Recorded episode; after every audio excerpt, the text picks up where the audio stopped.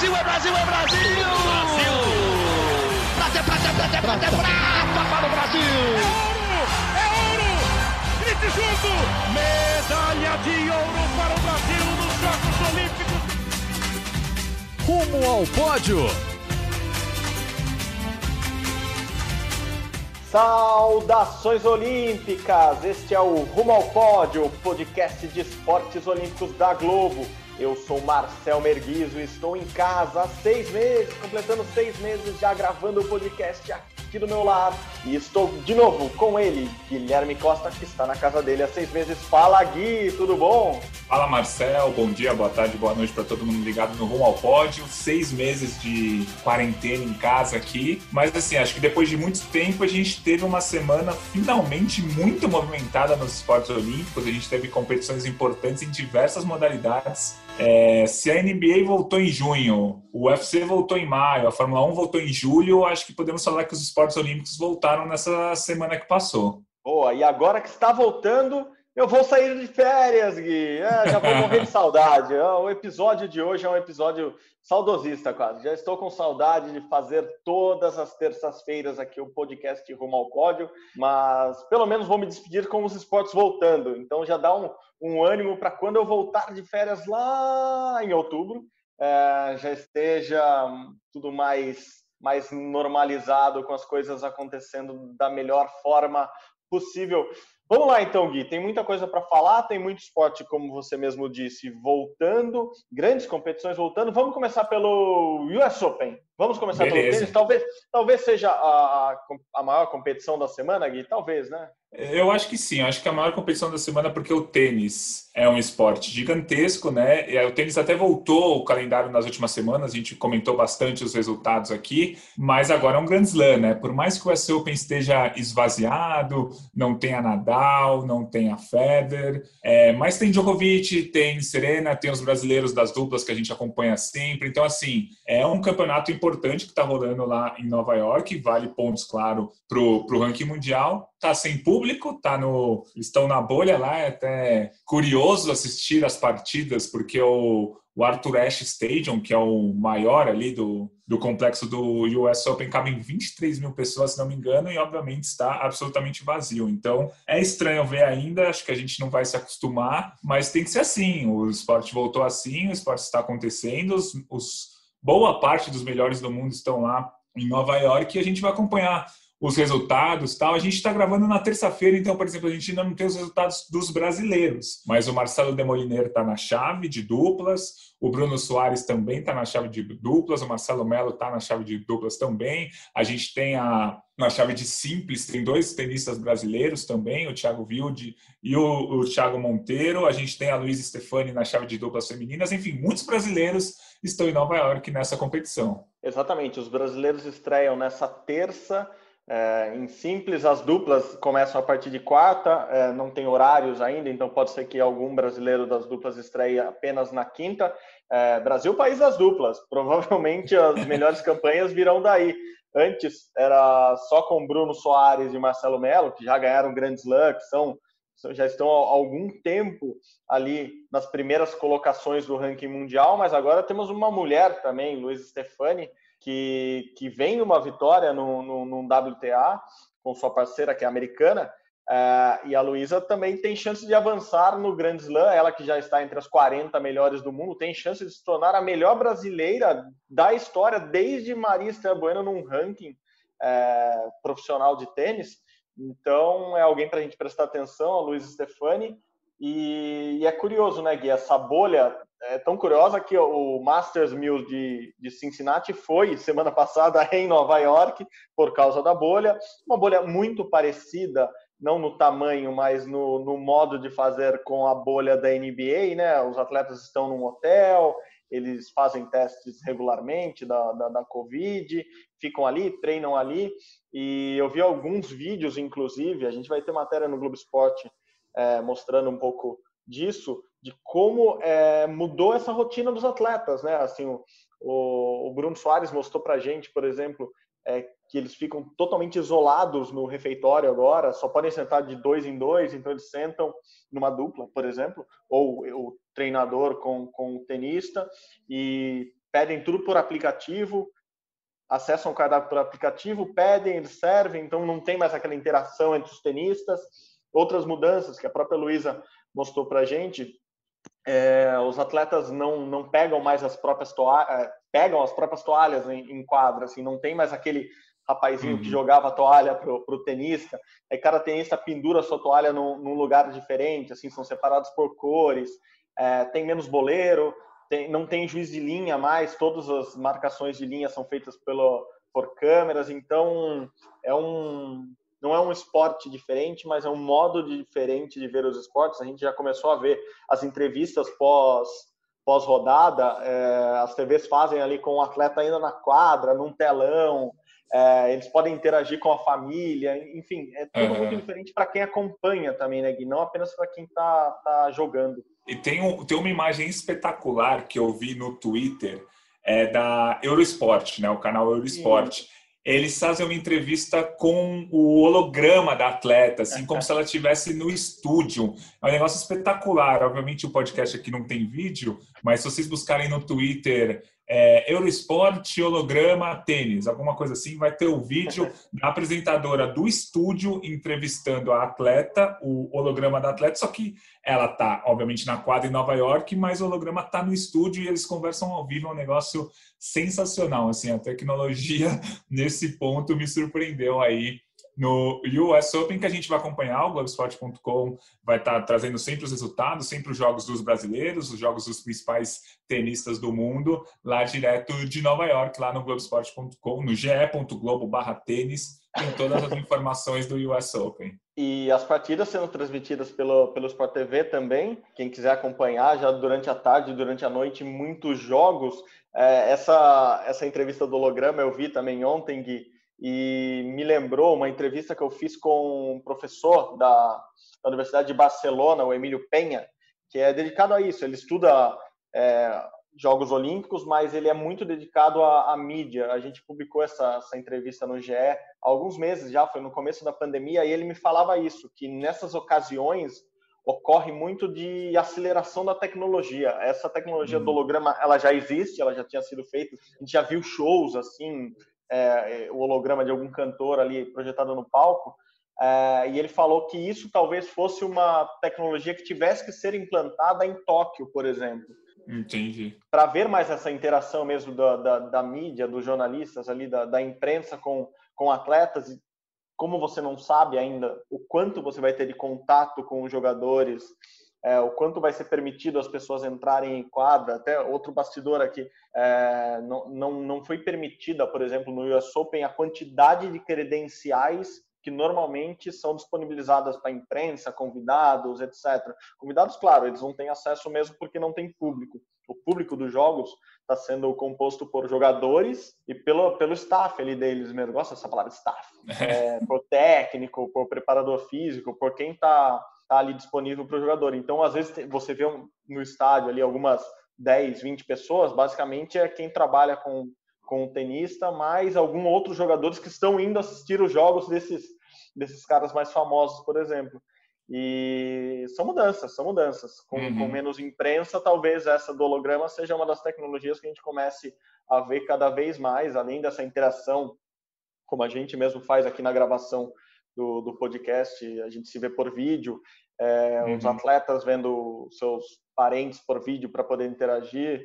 É engraçado que o Djokovic, nas vitórias, ele continua agradecendo a torcida, né? Aquele uhum. ritual dele de virar para os quatro cantos da quadra e agradecer tal. Então, é, é, muito legal. Quem, quem quiser acompanhar, acho que é, é, é uma boa maneira de ver as mudanças mesmo do, do, do esporte, do esporte em geral, é acompanhar o Aberto Estados Unidos de tênis, repito, transmitido pelo Sport TV. Você acompanha também muita coisa no GE, muitas análises, muitas matérias já publicadas e nos próximos dias no Globo Esporte, na TV também, pode olhar lá, vai ter vai ter uns bastidores legais que a gente vai mostrar para vocês. Boa, Gui, mais alguma coisa de US Open? Quem, quem você acha que, que vai, vai ser o grande nome de, desse, desse torneio? Eu, eu, eu olhei a chave, as chaves ontem, eu queria muito que acontecesse uma coisa na chave feminina, principalmente. Que a Naomi Osaka fizesse a final com Serena Williams. Eu acho que é, seriam duas enormes tenistas da atualidade que estão engajadíssimas nesse momento que a gente está falando muito de racismo, não só nos Estados Unidos quanto no mundo. Gostaria muito de ver essa final feminina.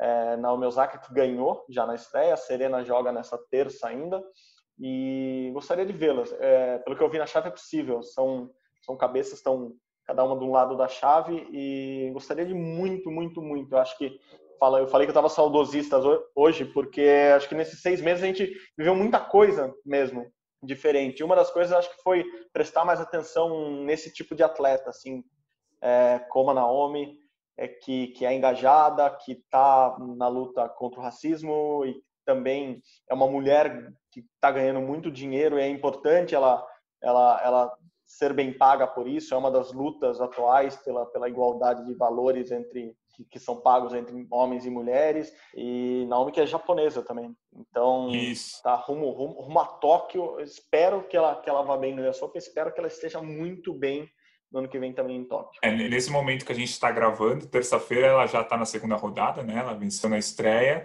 E como você falou, claro, ela está do lado oposto da Serena Williams, então as duas podem sim fazer, fazer a final. Então vai ser bem legal acompanhar o US Open nesse aspecto, aspecto que você falou, claro, acompanhar os brasileiros, que a gente já citou todos tem na duplas masculinas, dupla feminina, tem no, no simples masculino também atleta brasileiro. E, claro, acompanhar a chave masculina, que mesmo sem Nadal e Federer é sempre um atrativo. Então, é um, um evento super legal de acompanhar aí, o US Open. Boa, boa. Vamos para, para outro evento gigantesco, talvez tão grande quanto o US Open. Talvez tão grande quanto o US Open, é que aqui no Brasil a gente não dá tanta bola para o ciclismo como acho que poderíamos é. dar, né? Um, um país que Todo mundo aprende a andar de bicicleta desde pequenininho, todo mundo. Eu dei uma bela exagerada com gente que não sabe andar de bicicleta. Mas começou também o Tour de France.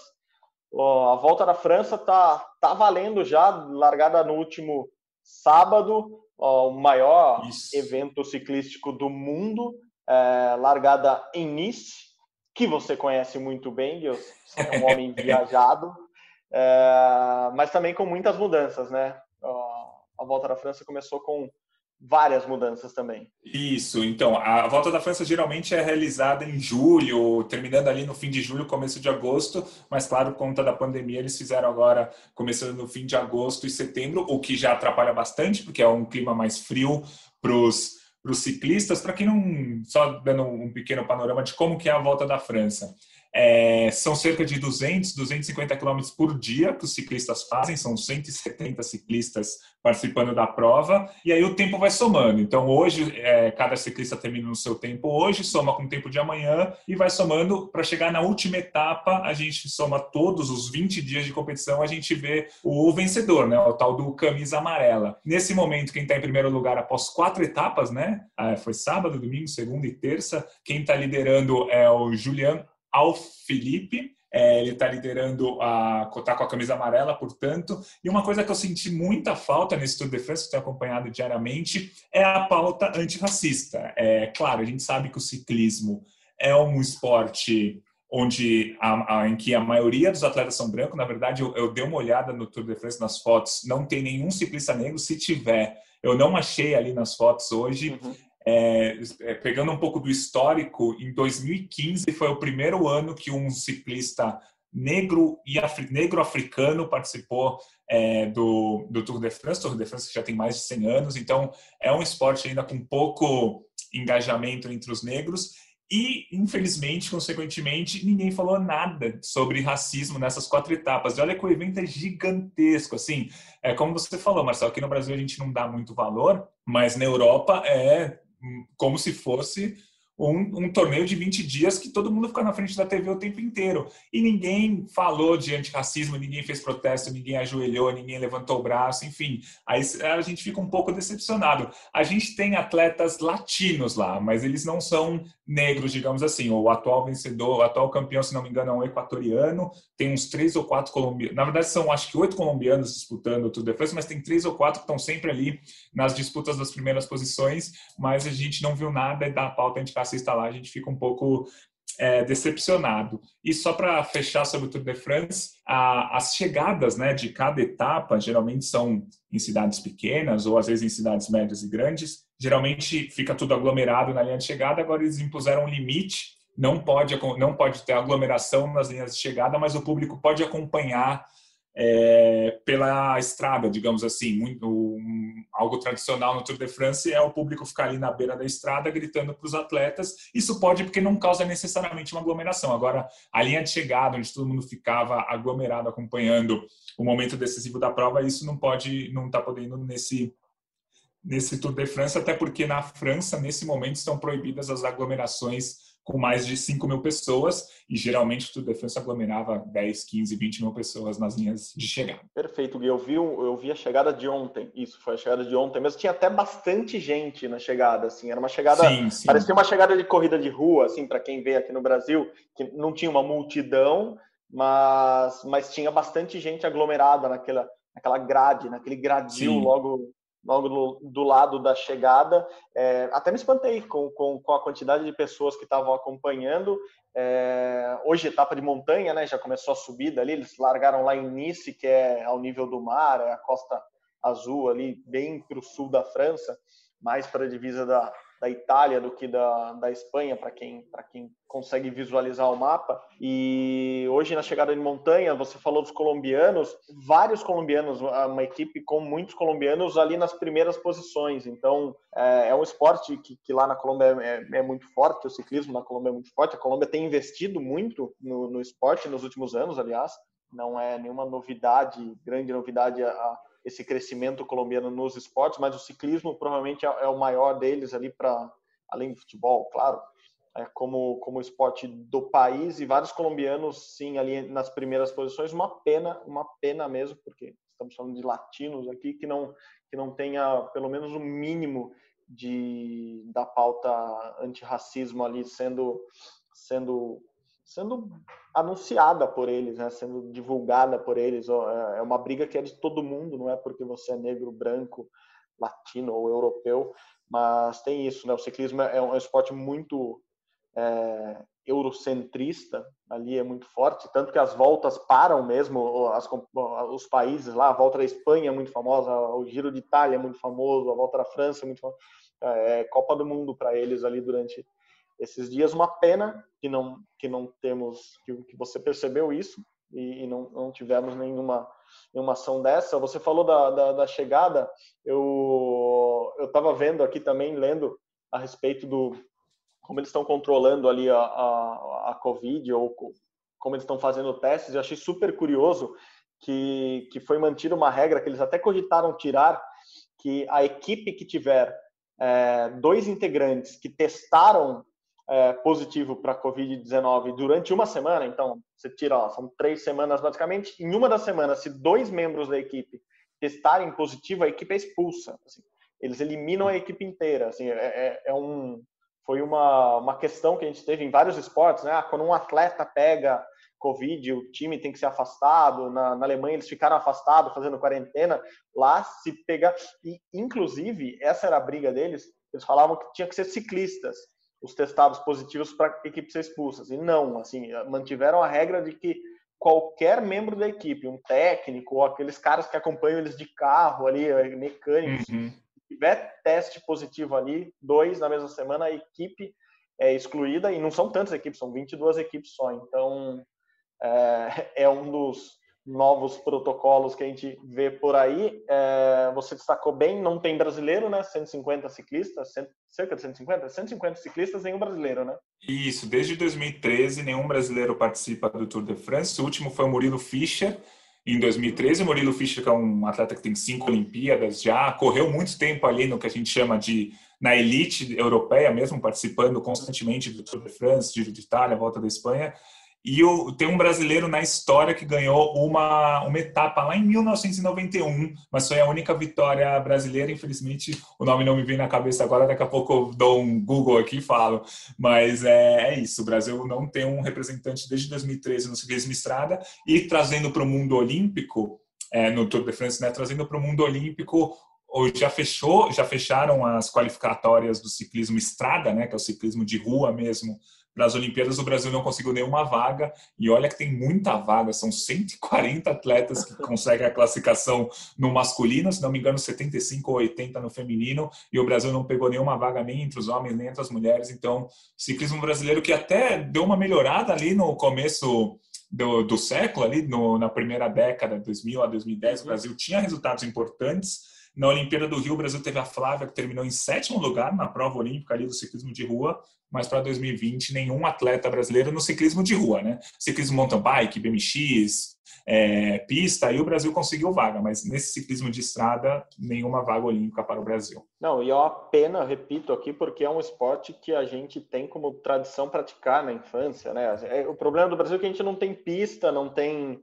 é, a coisa estruturada como, como um todo, mas assim, seria fácil, imagino eu, achar ciclistas pelo, pelo Brasil, pela, pelo território todo. Fato é que a Colômbia, nossa vizinha aqui, é, consegue ter equipes muito, muito fortes e muitos ciclistas. Vou aproveitar seu gancho, Gui. Você falou de, de ciclismo mountain bike. Tivemos um resultado importante na, na volta do, do, da, das provas com o Henrique Avancini, né? Henrique Avancini ali do lado, um pouquinho para cima, é, um pouquinho para cima, é, um pouquinho para cima para quem está início, né? Porque ali na, na Áustria conseguiu um bom resultado no final de semana, né? Isso, exatamente. Ele venceu ainda não foi uma etapa da Copa do Mundo, mas foi um, uma prova ali que, na verdade, é, eu falei, né? No, no, nosso briefing eu falei que foi na Áustria, mas na verdade a competição foi na República Tcheca, desculpa. Ah, obrigado por me enganar. Vai ter que remontar aqui o mapa para ver, mas é. Eu, eu, eu já venho com o meu mapa aqui no fundo, né? eu tenho um quadro é mapa que quem, quem, quem acompanha no Teaser na internet pode ver.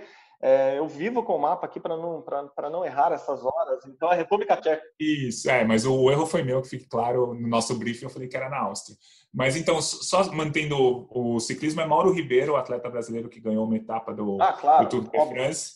E ele ganhou no, no dia 14 de julho de 91, que é a data da queda da Bastilha. Então, foi uma, uma prova realmente mais importante. Você vencer uma etapa na, no dia da França, ali na queda da Bastilha, deixou um gostinho ainda melhor. Mas voltando a falar do ciclismo mountain bike, o Henrique Avancini venceu uma prova na República Tcheca. O Henrique Avancini, a gente falou várias vezes dele aqui no podcast. Ele ficou em quarto lugar no Mundial de 2017, quarto lugar no Mundial de 2018. Ele está entre os três primeiros do ranking mundial atualmente, então é um cara que está muito bem cotado para chegar na Olimpíada com chances reais de medalha. Venceu essa etapa, essa prova que teve na República Tcheca, e é muito interessante porque o ciclismo mountain bike é uma das únicas modalidades olímpicas em que a gente vai ter o campeonato mundial esse ano. Vai rolar um campeonato mundial é, no fim de setembro, no dia 29 de setembro. Não, na verdade, dia 29 de setembro é uma etapa da Copa do Mundo. Em outubro, a gente vai ter um campeonato mundial. Então, assim, é, a pandemia parou o circuito de mountain bike, parou o circuito de mountain bike, mas ele vai ter etapas e vai ter a principal competição é, do ano ainda. Em outubro, tem o campeonato mundial. Então, é muito interessante porque é a principal competição da modalidade. O Henrique Avancini é uma daquelas chances que a gente fala do, do Brasil para a Olimpíada, né? Um cara que não vai chegar como favorito ao pódio, mas é um cara que vai brigar bastante pela medalha ali no mountain bike, o Brasil que jamais conquistou uma medalha olímpica no, no, ciclismo, em nenhuma das modalidades do ciclismo, digamos assim, o mountain bike vai chegar forte em 2021 em Tóquio, exatamente com o Henrique Avancini, e vai ser interessante se ele conseguir bons resultados nas etapas do circuito mundial e principalmente no campeonato mundial, porque é muito legal, ele está entre os três do ranking mundial, e na Olimpíada existe uma, um grid de largada, digamos assim, no mountain bike. Então, o primeiro do ranking larga na primeira, na primeira uhum. fila, digamos assim, e aí depois quem está ficando mais para trás do, do, do, ranking mundial larga lá atrás. Então, é muito importante você estar tá entre os cinco, seis primeiros do ranking mundial para largar ali realmente na frente, a largada de mountain bike é aquela confusão, muito bom de assistir, mas deve ser complicado ali para não ter nenhum acidente. Isso vai ser muito bem legal, ficar entre os primeiros. É complicado ali a prova, para quem, quem está tentando visualizar como é a prova de mountain bike, é aquela que é no, na montanha mesmo, na terra, e na largada não tem essa tração toda de, de pista que você consegue ganhar velocidade. Eles largam meio fazendo muita força e não tem muito espaço também. É uma pista estreita, né? Então acaba que cabem ali um, dois, não, não tem como ficar muitos amontoados, assim, alinhados um do lado do outro. Então estar na frente é sempre importante é, é difícil passar, assim, você tem que fazer muita força para passar, não tem como, é, quando é descida, é descida para todo mundo, então normalmente você faz muita força na subida para tentar passar, É, é uma prova complicada, é boa de assistir. Sempre tem o, o perigo de um pneu estourar ali, porque você está no meio basicamente natural, apesar das pistas serem construídas. É, o Henrique, inclusive, o Avancini teve, teve um pneu furado no PAN e tem que trocar ali no meio. Você para quando desce, pedala com o pneu um pouco furado até, até conseguir retomar toda a velocidade. É, é uma prova legal de assistir, bom. O Avancini é alguém que a gente tem que prestar a mesma atenção, com certeza está ali entre os cinco melhores do mundo. É, só para corrigir totalmente agora, a prova foi a Strasbourg Cup em Brno.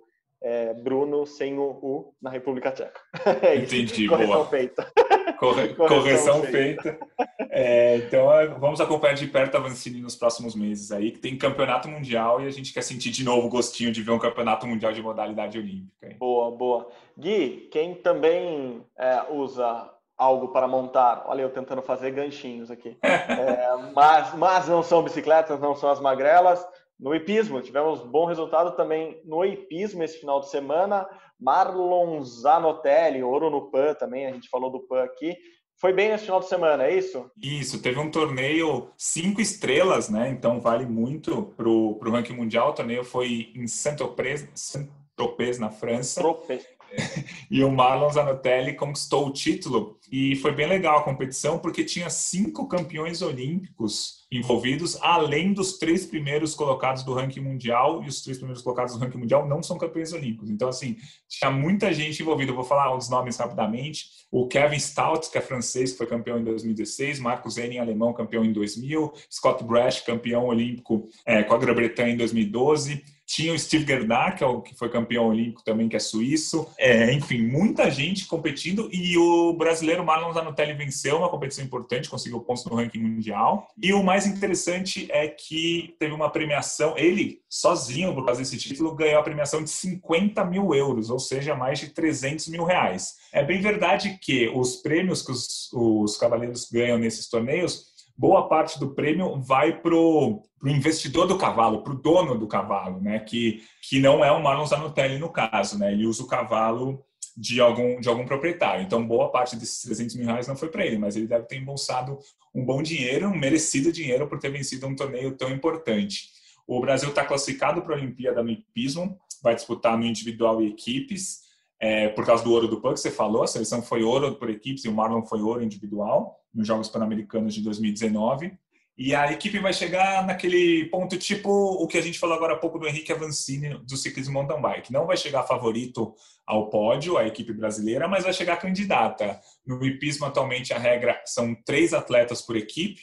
O Brasil ainda não definiu qual vai ser é, quais vão ser os três cavaleiros, né? Vão ser decididos em maio do ano que vem. Muito provavelmente o Marlon Zanotelli estará, muito provavelmente o Pedro Vênis estará. O Pedro Vênis é outro atleta brasileiro que tem conseguido bons resultados nos últimos anos. A terceira vaga está mais aberta e tem até gente mais antiga, digamos assim, brigando. O Doda e o Rodrigo Pessoa, que tem os dois têm medalhas olímpicas no currículo, os dois participaram. O Doda é de cinco, o Rodrigo Pessoa é de seis Olimpíadas. Eles vão tentar é, essa vaga. Eu acho que o Marlon e o Pedro Benes não, não perdem mais esse lugar na equipe, mas esse terceiro posto está bem aberto. Pode ser o Doda, pode ser o Rodrigo Pessoa, mas pode ser muitos outros atletas, tem uns 5, 6, 7 conjuntos brigando para compor o time brasileiro em Tóquio 2021, que vai chegar favorito ao pódio, é, vai chegar candidato ao pódio, mas não favorito. Uhum. E a, a pandemia, a gente está falando desses seis meses hoje, o, o Doda e o, e o Rodrigo são, são mudanças dessa, desse, desse adiamento de Tóquio, né? Se, se, se, os jogos fossem esse ano, talvez eles não,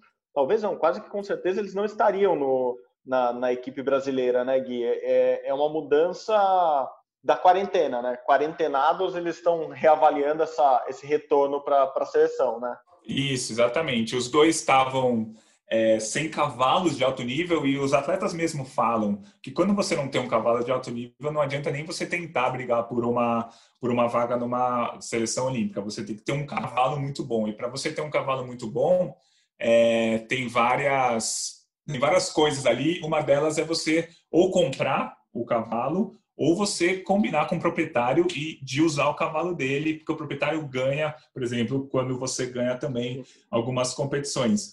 O Rodrigo Pessoa ficou muito tempo nos Estados Unidos, inclusive durante a quarentena, e para ele esse adiamento foi muito bom. Ele mesmo já falou que para ele foi, o adiamento foi bom porque ele vai ter um ano para conhecer melhor os novos cavalos dele. O Doda já tinha desistido da Olimpíada de Tóquio, já tinha falado é, que não ia participar, que já estava pensando em Paris 2024, mas agora, como ele ganhou um ano de treinos, ele voltou a treinar forte para tentar essa, essa vaga olímpica. São dois atletas muito experientes, mas que nesse momento eles não estariam na seleção, eles precisam melhorar muito o nível, chegar perto do que eles foram há 5, 6, 8 anos atrás, para brigar para conseguir essa vaga olímpica, porque o Brasil tem uma seleção de ponta ali. O Brasil está entre as seis, sete potências mundiais, por isso o Dodo e o Rodrigo Pessoa terão que trabalhar muito se eles quiserem mesmo é, participar das Olimpíadas de Tóquio. Perfeito, Gui, muito bom. Continuaremos na Europa sem errar o país agora, sem errar o país. Estamos indo para a Itália, porque o vôlei voltou na Itália voltou com as Supercopas da Itália, né? E tem brasileiros lá. Quer dizer, muitos brasileiros saíram do Brasil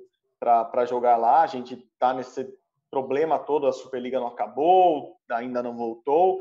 É, lá na Europa, a maioria dos campeonatos acabou. E já estão voltando na Itália com a Supercopa, com dois jogadores importantes em níveis diferentes ou em situações diferentes nas respectivas seleções masculina e feminina. É, vou começar primeiro com Rosa Maria, que está no Casa Maiore, que foi eliminado na, na, na, segunda rodada, se eu não me engano, da, da Copa da Itália.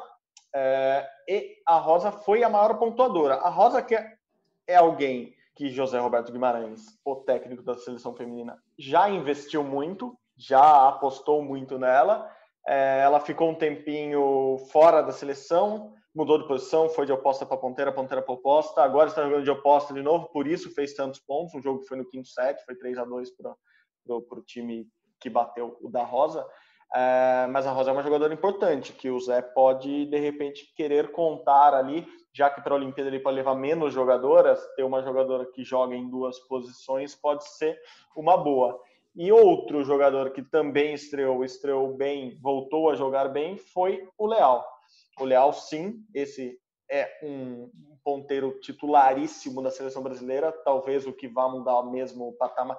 Mudar o patamar da seleção brasileira é difícil comentar, né? A seleção é a atual campeã olímpica e talvez não precisasse mudar de patamar, mas o, Leal eleva assim essa seleção para um nível mais alto. O time dele ganhou por 3 sets a 0, o time tá nova, que não conta mais com o levantador da seleção brasileira, o Bruninho, que voltou ao Brasil nessa pandemia e quando tudo voltar por aqui, ele jogará pelo Taubaté.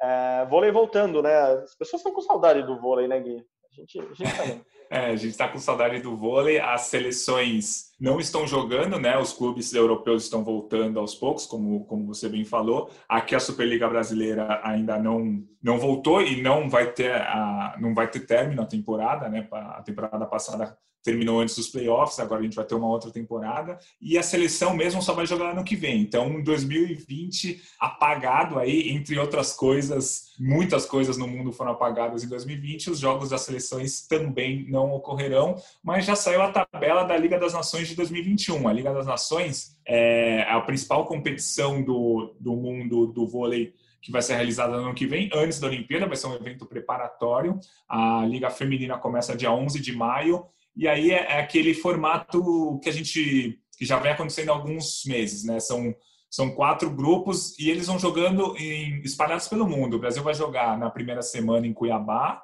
na segunda semana em Brasília, serão duas semanas em Brasília, vai ser bem legal. Duas semanas no Brasil, vai ser bem legal essa Liga das Nações. Só que aí depois o Brasil joga na China, aí a, na semana seguinte o Brasil estará na Polônia e na última semana o Brasil estará na Coreia e aí a sexta semana da competição é a final, é onde vai valer o título. Esse, esse campeonato vai ser muito importante para o Zé Roberto, para a seleção feminina, para montar o time para as Olimpíadas de Tóquio. Olimpíada ali no fim de julho, começo de agosto e a Liga das Nações de maio até junho. E geralmente é, é um, é um momento muito importante para o Zé Roberto finalmente decidir o elenco, né? A gente tem falado bastante aqui que o Zé Roberto segue na dúvida, né? Pelo menos é o que ele transparece, para ver se renova a seleção ou se usa as mesmas jogadoras do, dos últimos ciclos, né? Para ver se usa é, Sheila, Fabiana, Jaqueline, Dani Lins, ou se dá aquela renovada com Macri, se, se traz a Lorena como oposta. É, acho que Tandara e Gabi já são nomes praticamente garantidos aí na, na seleção do Zé Roberto. Mas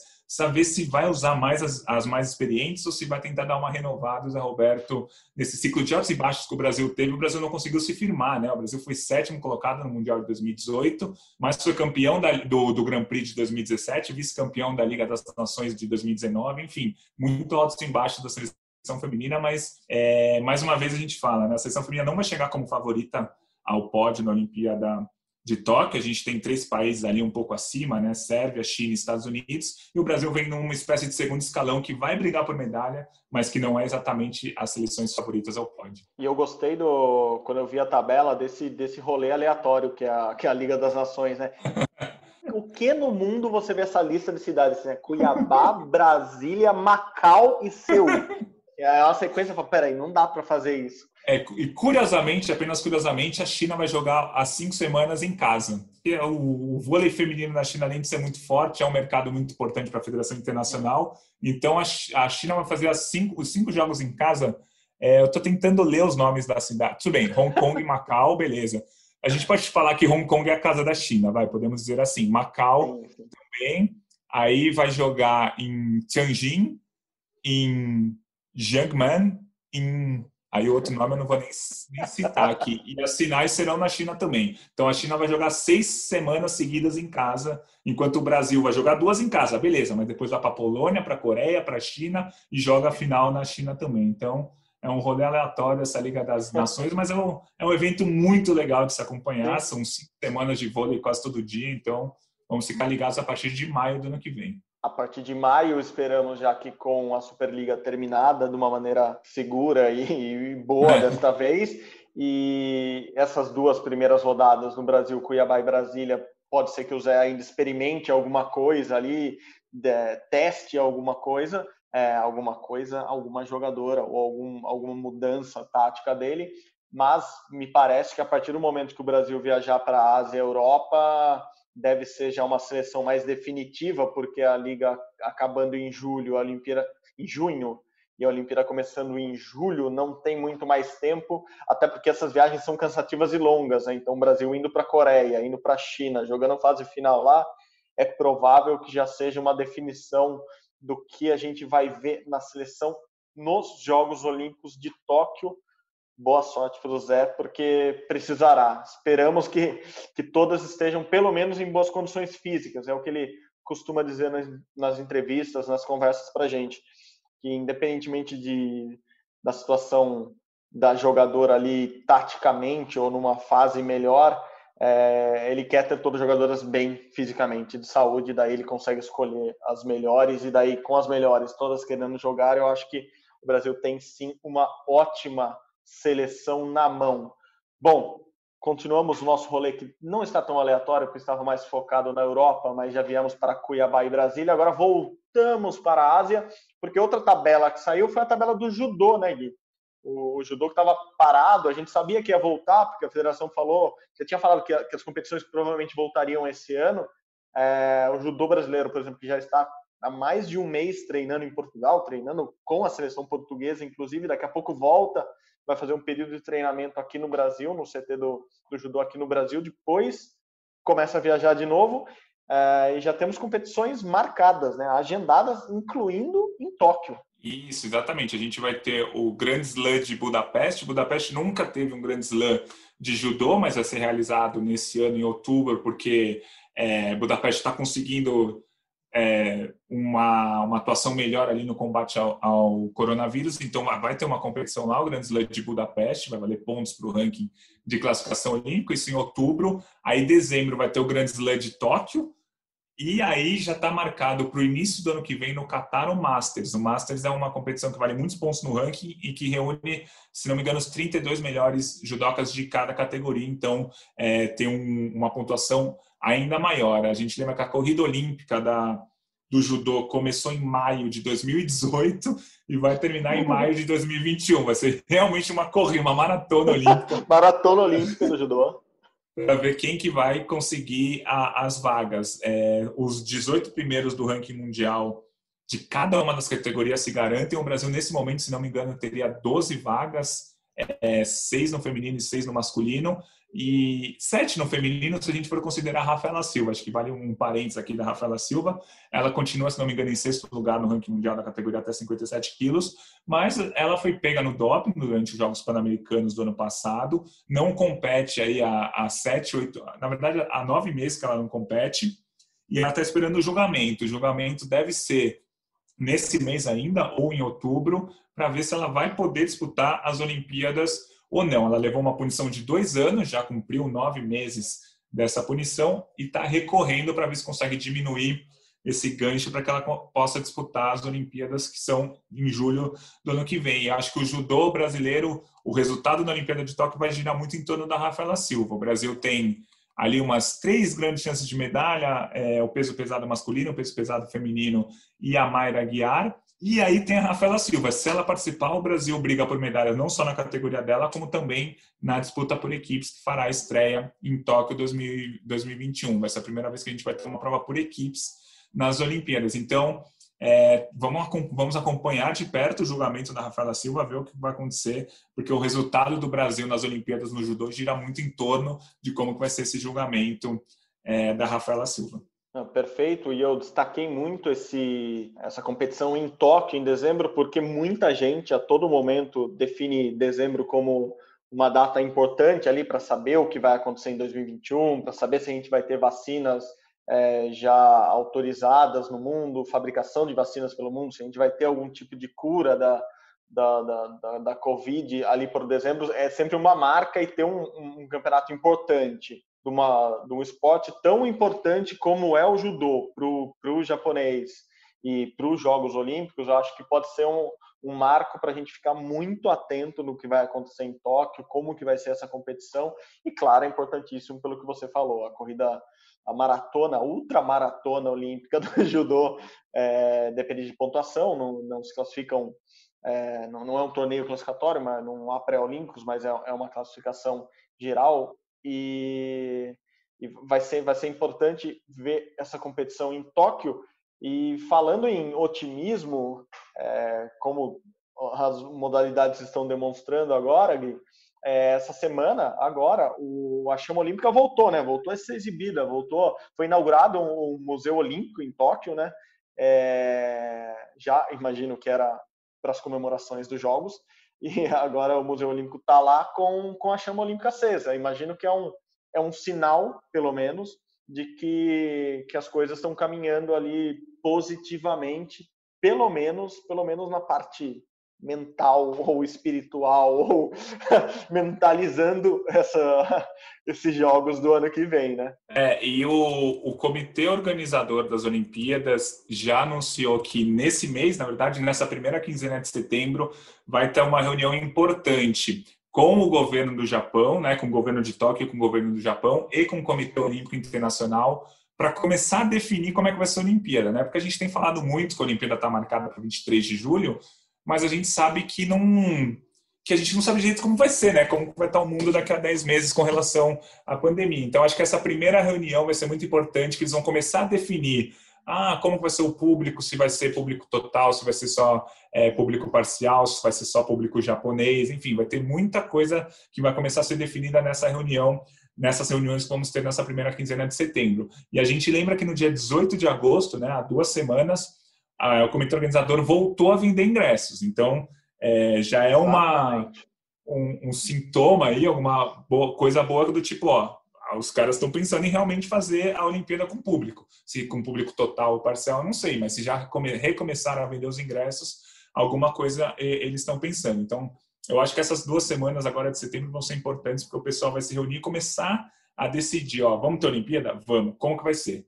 E acho que vai, vai ser um bom pontapé inicial aí. E acho que essa chama olímpica que você falou já mostra que os caras estão empolgados, os caras que eu digo, o Comitê Olímpico, o Comitê Olímpico Internacional, o Comitê Organizador e o governo de Tóquio e o governo do Japão aí, que são os pilares da organização das Olimpíadas. Sim, a gente lembra até que na, quando houve a última reunião do, do, do comitê executivo do COI, eles falavam em outubro como uma data é, para definições então, a gente está vendo essa data assim se aproximar, e já está hoje, 1 de setembro, Então, mais um mês, um mês e meio, no máximo dois meses, acho que já temos, teremos notícias mais claras de não quando serão as Olimpíadas, porque elas estão marcadas. Estão marcadas para acontecerem de 23 de julho até 8 de agosto de 2021, mas como elas vão ocorrer.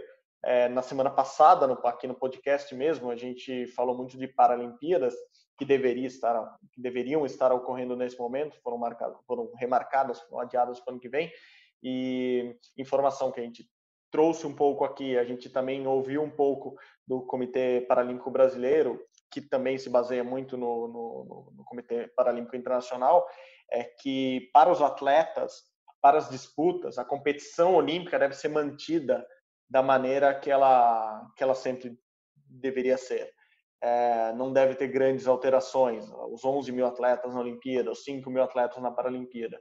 É, o que deve mudar é o entorno. É, quanto de público a gente vai ter, quanto de imprensa a gente vai ter, como vão ter o mesmo número de voluntários que, é, que, que, que a gente teve, que a gente viu nas últimas Olimpíadas. Acho que essas pequenas que não são pequenas, são grandes, porque envolvem milhares de pessoas, envolvem mais de 200 países, mas essas definições é o que a gente vai começar a ver a partir de agora. Acho que setembro, outubro são, são dois meses, acho que mais em outubro é, são meses que a gente vai, vai ouvir definições, definições definitivas, eu definiria, sobre as Olimpíadas. É, bom, é isso. Eu acho que, que, que, há um otimismo crescente em todos os níveis, né? Tanto nos atletas que estão voltando a treinar mesmo e competir mesmo. A gente vem falando nos últimos meses sobre a missão, nas últimas semanas da missão do Brasil lá em Portugal e agora a gente já tem atletas em outros lugares também treinando mais normalmente, mais competições. É só essa semana mais de 10 modalidades pelo que pelo, pelos seus cálculos, né, Sim. né, Gui?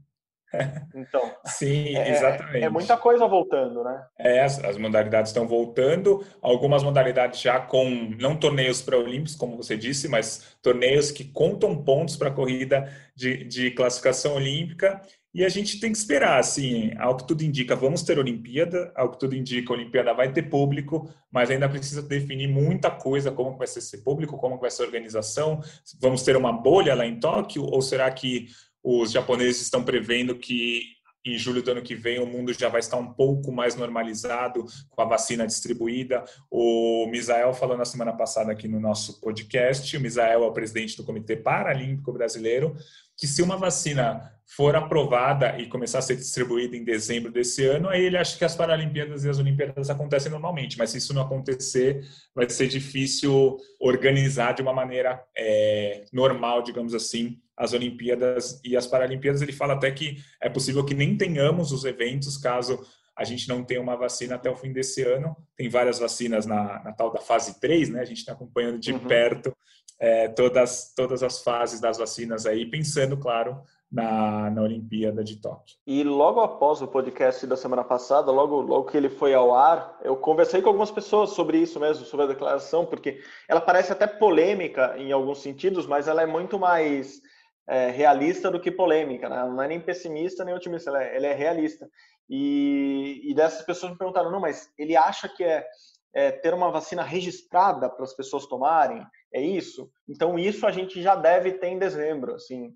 É, é uma, é, uma, é uma visão otimista que, que as pessoas que estão trabalhando diretamente com isso é, estão, estão começando a ver. Assim. Então, provavelmente teremos a tal vacina registrada, não, não, não sairemos correndo para os postos de saúde tomar vacina em dezembro, mas se há um registro, se há uma perspectiva de bom caminho, aparentemente teremos, e daí aparentemente teremos a Olimpíada o mais próximo possível do que a gente teria em 2020. Como é o mais próximo possível, é o que a gente quer aqui também. Voltamos com o nosso termômetro olímpico hoje, Gui, é isso? Sim, acho que hoje dá para fazer um, uma avaliação mais clara aí do termômetro olímpico, né? Que a gente sempre coloca alguém que se deu bem nessa semana e alguém que não está tão bem assim. Além de todas essas competições que a gente já falou, é, de várias modalidades, acho que a gente vai falar um pouquinho do golfe para pôr o termômetro olímpico para cima, por exemplo. O Adilson uhum. da Silva, que é um brasileiro, na verdade faz uns 10 anos já que ele é o principal, um dos principais golfistas do Brasil. Ele mora ou morou muito tempo na África do Sul, faz muitos pontos em competições que são disputadas lá. Ele ficou em segundo lugar numa etapa do Sunshine Tour, lá na África do Sul, e ganhou pontos importantes para a corrida é, para a corrida olímpica. Ele, assim, o, o golfe tem um critério assim: os 60 primeiros do ranking mundial se classificam para a Olimpíada, mas tem um limite de quatro atletas por país. Isso faz com que vai liberando muitas vagas, porque tem mais de 50 americanos, tem mais de 30 é, ingleses entre os, os, os, melhores ali do ranking mundial. Então, vão herdando algumas vagas, porque tem esse limite de quatro atletas por país. Então, o Adilson, que é número 373 do ranking mundial, 373, ele pode brigar sim por uma das vagas. O último classificado nesse momento é o 339, se não me engano, é um colombiano. Então, se ele ganhar 50 posições, o que não é tão difícil para quem está ali no, no bloco dos 300, 400, ele começa a brigar por uma vaga olímpica. E, e ele conseguiu um bom resultado no fim de semana, sendo vice-campeão no torneio na África do Sul. É claro que ele, se ele conseguir a classificação para a Olimpíada, ele não vai chegar como favorito, candidato, com grandes chances de medalha nos Jogos, mas só o fato de ele conseguir uma classificação olímpica já seria bem interessante aí, portanto, o Adilson Silva, que neste momento é o 373 é, do ranking mundial. Depois, de, os pontos ainda não foram computados né, dessa competição, mas ele deve subir para perto do 320, que começa a brigar seriamente pela, pelas vagas, pela vaga olímpica. Então, o golfe, que é um esporte que voltou a ser olímpico em 2016, podendo ter um brasileiro classificado para a Olimpíada de Tóquio. Boa. E algo não tão positivo que você mesmo me lembrou Uh, Igor Coelho, né, do badminton, nosso melhor jogador de badminton da atualidade, talvez o melhor brasileiro de todos os tempos do badminton, é, operou, né, passou por cirurgia, na verdade duas cirurgias, né, uma cirurgia semana passada, outra semana no quadril, se eu não me engano, e pelo menos ele aproveita esse momento que estava parado, né, acho que é um é bom momento para quem tem que fazer alguma cirurgia, uh, mas o Igor é, é um cara que a gente tem que prestar atenção, né, Gui? Tomara que volte bem da cirurgia. A cirurgia é complexa, pelo que eu entendi. Faz uma semana um lado, faz outra semana o outro lado. É, tomara que volte bem, tomara que volte bem. Um menino muito do bem, que estava na Dinamarca, né? Jogava o campeonato dinamarquês, inclusive tá, voltou o campeonato por lá, né? Isso, o campeonato dinamarquês voltou e o circuito mundial de badminton vai voltar com um torneio exatamente na, na, Dinamarca no fim de outubro. O Igor, infelizmente, não vai poder jogar, né? Como ele só deve retornar em janeiro, mas ele pegou, claro, uma época boa para você fazer uma cirurgia. Essa época que não precisa correr tanto para voltar, porque não tem tantos torneios ainda para serem re realizados. Ele foi campeão dos Jogos Pan-Americanos o ano passado, ele chegou a ser top 30 do ranking mundial, mas agora ele caiu um pouco, mas ele deve conseguir a classificação para a Olimpíada sem maiores problemas. A classificação do badminton também é pelo ranking mundial, é, também tem limite de, de, país, é, de atletas por país, então mesmo ele não estando entre os 20, 30 melhores do mundo, ele deve conseguir a vaga. Neste momento, o Igor estaria classificado para a Olimpíada, ele seria o 22º colocado do ranking olímpico. Ele é o 49º do ranking mundial. Uhum. Só que quando você coloca o limite de atleta por país, tem mais de 10 chineses na frente dele, ele passa a ser o 22º. E como são mais de 35 vagas, ele deve conseguir a vaga olímpica sem nenhum problema. Ele que já participou da Olimpíada do Rio 2016, fez um ciclo muito bom, chegou a ser 31º do ranking mundial em algum momento, atualmente ele é o 49º, e a gente espera que com essa é, com essa cirurgia ele volte a jogar bem, né? Porque nos últimos meses, antes da pandemia mesmo, ele já não vinha conseguindo as mesmas vitórias que ele conseguia em, em 2019. Então a gente torce para o Igor, é, colocando o, o, nosso termômetro olímpico, ele caiu um pouco essa semana por causa da cirurgia, mas não é nada que preocupe tanto. Em janeiro ele deve voltar e deve conseguir a vaga sem maiores problemas. Aí chegando na Olimpíada é outra coisa, ele não vai chegar com grandes chances de medalha, ele pode chegar como um atleta que pode jogar bem contra um top 10, pode ganhar um set de, de um atleta de alto rendimento, de um atleta de alto nível de algum país, mas não é necessariamente candidato ao pódio, mas a gente está sempre torcendo para o Igor Coelho. Você falou que talvez seja o melhor jogador da história do Brasil, não, ele realmente é. É difícil você difícil alguém discordar que ele seja o maior jogador de badminton da história do Brasil, o único campeão dos Jogos Pan-Americanos, o único que participou de uma Olimpíada e o que tem o maior ranking já conquistado, a trigésima primeira posição, se não me engano, ele chegou a alcançar é, em 2018. Perfeito, que aquele é tão novo, é igual acho que o Marcos é. da Almeida do, do tiro com arco. É, eles são tão novos e já fizeram tanto pelo no esporte que a gente não, não tinha grande, grandes atletas até então que você fica aquele pé atrás, é, talvez. Não, Sim, é, não, claro. Foi bem. foi bem na análise.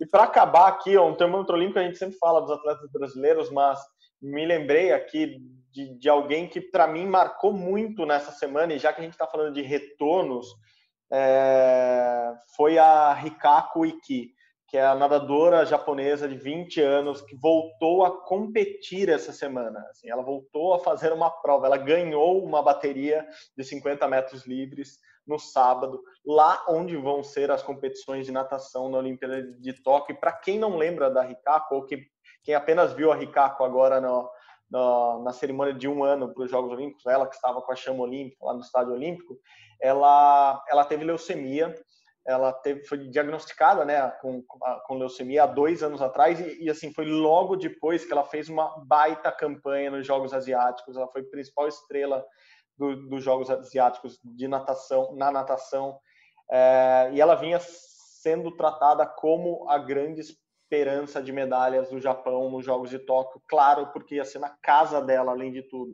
Menina de 20 anos hoje, estava com 18 na época foi diagnosticada, claro que o mundo desabou na cabeça dela, começou o tratamento para esse câncer e depois de um ano e meio, dois anos, ela tá curada, conseguiu voltar a treinar e ela criou, além de tudo, essa expectativa, essa esperança de disputar os Jogos de Tóquio novamente, porque os Jogos foram adiados, porque se fosse esse ano ela infelizmente não conseguiria.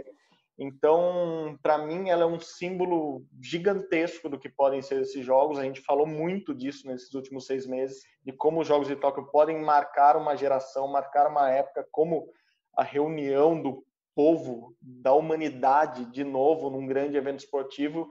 Eu acho que a Ricaco é um símbolo personificado disso, de luta contra uma doença, de luta contra algo muito maior e que pode sim Agora ela pode sim sonhar de novo em disputar uma, uma Olimpíada, uma Olimpíada na casa dela, que seria a primeira Olimpíada dela. Claro que a gente não está falando aqui em desempenho atlético, falando em ganhar as Olimpíadas, seria um absurdo ainda maior se ela conseguisse é, ganhar algo na, na Olimpíada de Tóquio ano que vem, mas se ela conseguir participar, já seja como for, já vai ser, acho que, um exemplo para a gente olhar e ter como símbolo dessa Olimpíada que vão que vai ter vários símbolos, com certeza. O maior símbolo talvez seja esse mesmo da unificação dos povos, da, da reunião de novo, da vitória contra algo que, que abalou todo mundo nos últimos meses. Mas é isso, queria destacar Rikako Iki, que está de volta, está competindo. Ela não foi campeã na competição, mas acho que isso é o que menos importa. Ela conseguiu nadar, nadar bem, é, numa piscina olímpica, a piscina que vai ser a, a, piscina das Olimpíadas de Tóquio. Eu acho que deixo esse meu último recado aqui, antes das férias, que também serão diferentes, não serão férias normais, é, serão férias tratando do glorioso joelho, que está lesionado, mas voltará bem em outubro, eu espero. assim como eu espero voltar aqui bem. Gui, toma conta da casinha bem aí, hein? Valeu, Marcel. Pode deixar. Sempre um prazer fazer o podcast ao seu lado. E uma semana super legal, né? A gente falou aqui de um monte de evento que está rolando: o US Open de tênis, Tour de France de ciclismo, torneio de hipismo, é, torneio de ciclismo, jogos de vôlei, torneio de golfe, enfim. O mundo olímpico está voltando e a gente sempre vai trazer aqui no Rumo ao Pódio todas as informações dos atletas do Brasil e do mundo para todo mundo ligado aí no Rumo ao Pódio. Perfeito, Gui. Obrigado de novo. Valeu a companhia. Até outubro estarei de volta aqui. Estarei ouvindo você também. Então estarei na companhia mandando mensagens, cornetão. Cornetando não, porque não, você não necessita é de cornetagens. Estarei ouvindo com certeza. Fica bem. É isso. Obrigado de novo. Esse aqui é o Rumo ao Pódio, o podcast de esportes olímpicos da Globo. Um abraço também, um agradecimento especial aos nossos editores Leonardo Bianchi e Rafael Bianco, que cuidam tão bem de nós aqui e colocam esse podcast no ar toda semana. A coordenação é de Rafael Barros, a gerência de André Amaral. Já sabe, toda semana a gente repete, mas vai lá. Você encontra a gente na página do GE, lá ge.globo barra podcasts ou nos agregadores de podcasts da sua preferência, no Spotify, seja no Google Podcasts ou no Apple Podcasts. Muito obrigado de novo até o mês que vem. Saudações olímpicas, arigato, gozaimashita, sayonara.